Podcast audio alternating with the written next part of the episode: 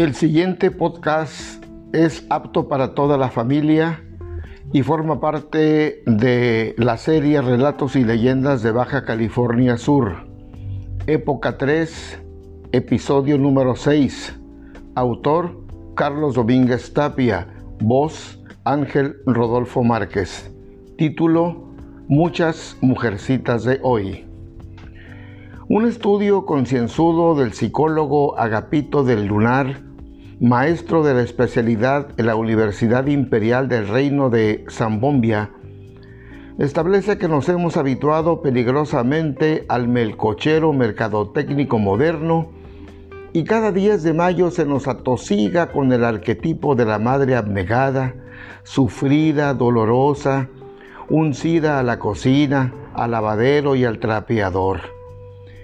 Las emisoras de radio y actualmente a través del Internet, también melcocheras, desempolvan los discos Amor de Madre de las hermanas Huerta y los maestros de primaria y secundaria renuevan Mamá, soy Paquito, si una espina me hiere, o la alcachofa continental, el brindis del bohemio, apología de un grupo de borrachos que se destrampan el último día del año ha sido causa de incontenibles lloriqueos y cascadas de lágrimas aquella partecita cursi por mi madre bohemios.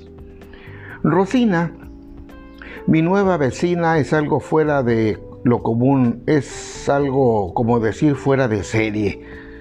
Creció al lado de su madre en alguna parte de Guanajuato y llegó a La Paz después de haber sido alimentada por una nana y de haber comido lo preparado por una india María indígena y de trenza.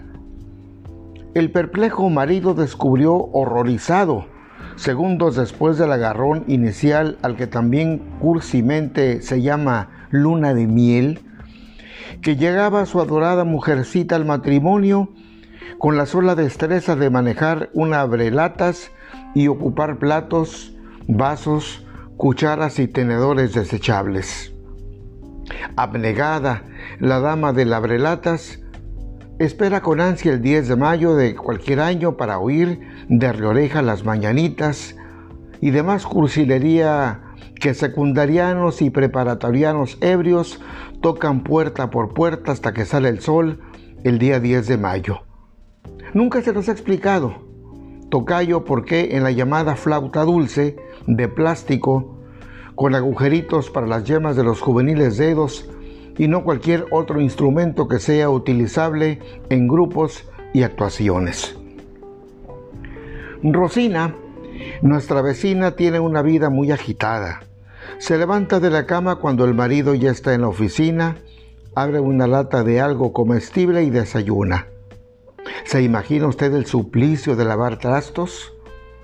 Una vez a la semana va a una lavandería, arroja al hoyo de una lavadora un bulto de ropa puerca, la mete en otro aparato para secarla y espera la llegada de la señora, una mujer de pueblo contratada por el marido para planchar la ropa. Luego de las risas de sus compañeros cuando llegaba a la oficina con pantalones y camisola de crepé. Hace unos días antes de terminar el año, visitamos eh, mi hija y yo a este singular matrimonio joven. Rosina fue a comprar un pollo de regular tamaño. Lo metió anticipadamente al refrigerador y buscó en su bolso una receta de pollos empanizados que le dio una amiga o que leyó en alguna columna por ahí. Sacó el ave del congelador y lo cubrió artísticamente con la sanguaza esa de la receta, poniendo los trozos del volátil en la sartén con aceite hirviendo.